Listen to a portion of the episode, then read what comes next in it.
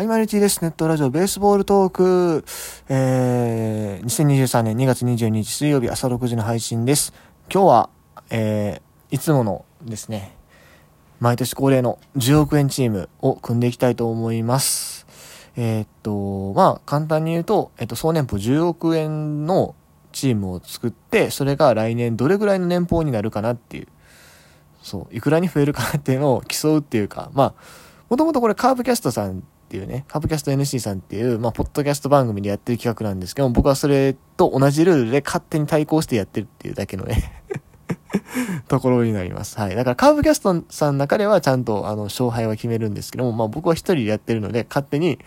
そのカーブキャストさんに出られてる方と、よりも上を行ったかどうかっていうのをね、あの、勝手に勝負してるだけですね。はい。で、いつもちょっと遅めに出してたんですけど、今回は、あのー、ちゃんと収録日も合わせてっていうか、なんか、聞くところによると今ちょうど収録してらっしゃるのかな？うん。多分今日ぐらい上がるっぽいらしいんで、まあ僕も末に合わせて出そうかなということで、なるべく公平にね というところで、はい、えー、やっていきます。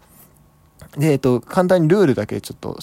説明しておくと、まあ、ソネも10億円はそうなんですけれども、えっと、ポジションが先発、リリーフ、抑え、それから、えっと、キャッチャーからライトまで各、各野手のポジション、プラス DH、代打、代走というところですね。これで総年俸10億円、合計14名で、総年俸10億円をね、目指すというところになります。ちなみに、えー、2022年の振り返り、この前あげましたが、ほぼ倍増したんですが、まあ、村上様とジャリエル・ロドリゲスがめちゃくちゃでかかったんですよね。しかし、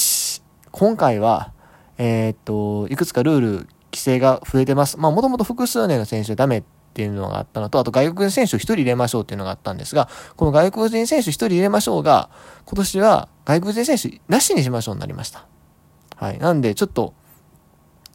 大幅アップっていうのは比較的難しくなったと思うし、総年俸10億円にまず達する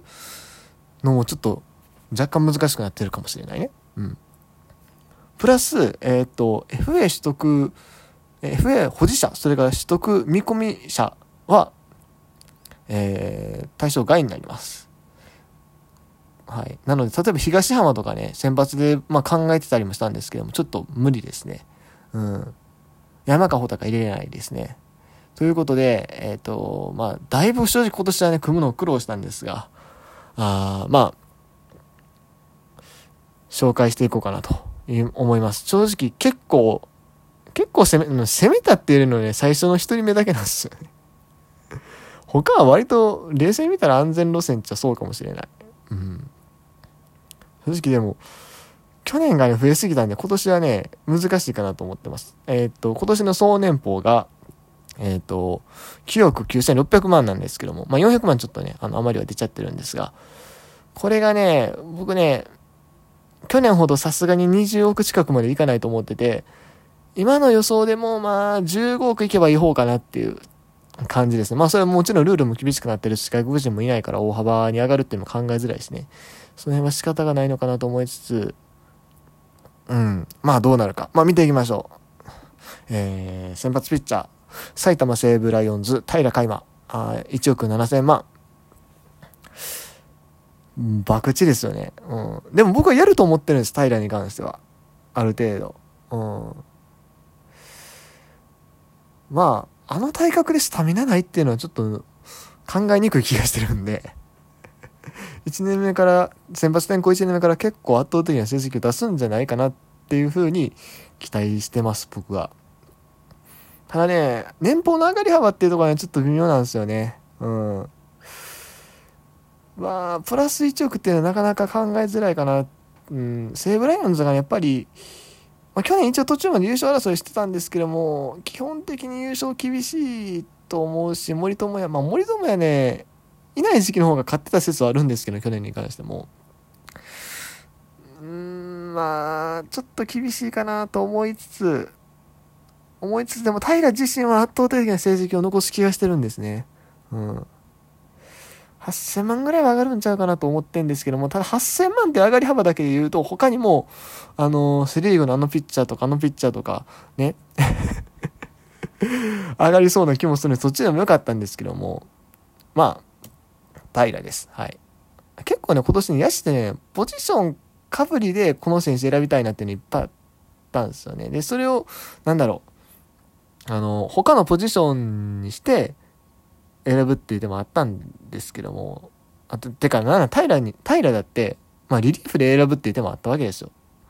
でも、そ、それってなんかずるいなと思ったんで、まあ、去年、あの、セカンドチームね、あの、10億円ファーストチームから漏れた選手の中で組んで、セカンドチームで石川修太をね、例えばリリーフで使ったりしたんですけど実際先発しかしてないでしょ。それちょっとずるいなって思ったんで、今年はもうできるだけ、あの、現実の起用に即して、はい、今の時点のま予想ですけどね、もちろん平が中継ぎに戻る可能性もあるんですけども、まあ、即した形でできるように、えー、ちょっと個人的に縛ってます。はい。じゃあちょっと尺がないんでね、えー、どんどん行きましょう。えー、リリーフ、埼玉西武ライオンズ、水上由伸、4000万。まあ、あと1年はとりあえず金属ヘルとかそんな気にせずに活躍できるんじゃないかなというところです。はい。あまあ、中継ぎだと伊勢が一番高いんですけども、ちょっとね、投げすぎな気がするんでね、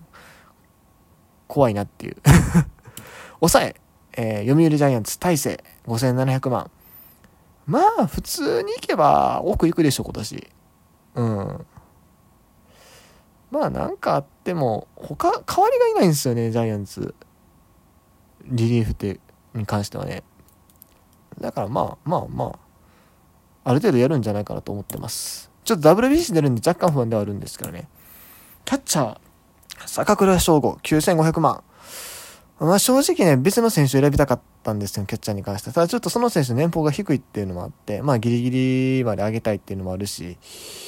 えー、まあ坂倉ちょっと不安はあるんです。やっぱり今年からね、あの、キャッチャーにね、えー、専念というところで不安はあるんですけども、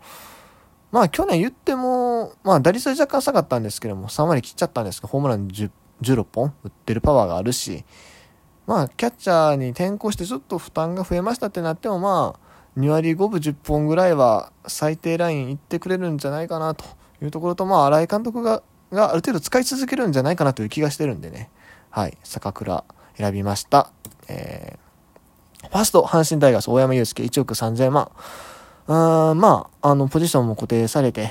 えー、あとまあ今年僕は阪神優勝するんじゃないかなという気がしてるんで、まあそこら辺も込みで、えー、あとまあ FM 近いですしね、その辺も込みで、ガッと一気にここでもう一皮向けるんじゃないかなというところですね。セカンド、牧中吾、1億2000万。まあ、成績ががっつり上がる可能性低いと思うんですけども、まあ、佐野啓太方式で 5000万ずつぐらい上がっていくんじゃないかなということでね、選びました。はい。まあ、セカンドっていうポジションもなかなかハードですしね。えー、サード、佐藤輝明、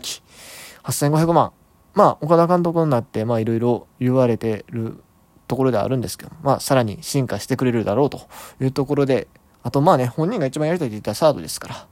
まあ、そこでまた打撃の方も安定感を出てくることを期待して、はい、えー、選びました。はい。ショート、上川端大悟2200万。ここはね、ちょっと不安、不安なんですよ。上川端あんまり今売ってないらしくて、調子が悪いらしくて、若干不安なんですけども、まあでも2200万やしね、っていうかまあ、正直言うとここに関しては、あの、年俸の総額の帳尻合わせというか、はい、調整で入れたところであります。うん。まあでも、低年俸なんでね、うまいこといけば全然3000万アップとかあり得る選手かなと思ってます。えー、レフト、松本剛、8600万。ここもね、ちょっと別の選手、入れたい選手はいたんですけども、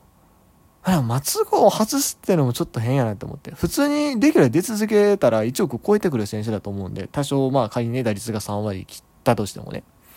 2割8分とかでも別に1億は超えると思うんで、出続けたら。まあ外すのはおかしいようなということで入れました。えー、センター、辰巳良介、5300万。え絶対もっといくっしょ。年々打撃成績が伸びてきてて、で、しかもあの守備持ってるんで、あの、うん、今年一気に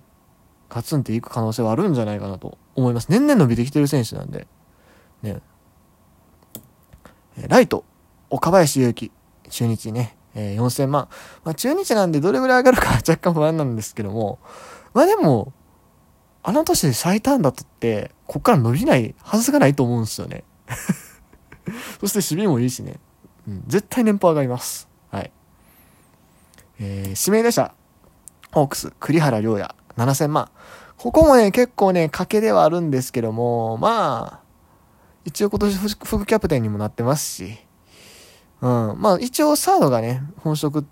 て話ではあるんですけども、今シーズンに関してね、サード中心でって話ではあるんですけども、まあ最悪他のポジションで出れるし、うん。まあ打撃能力に関してはね、あの、疑うところはないので、まあ、順調にいけば1億いくんじゃないかと。まあ、ホークス僕は優勝する気がしてるんで、今年。てか、優勝しないとダメでしょっていう戦力なんで、はい。まあ、栗原をね、まあ、実績もあるということで入れさせていただきました。そうね、実質まあ3年目になるわけですね。ちゃんと活躍すればね。うん。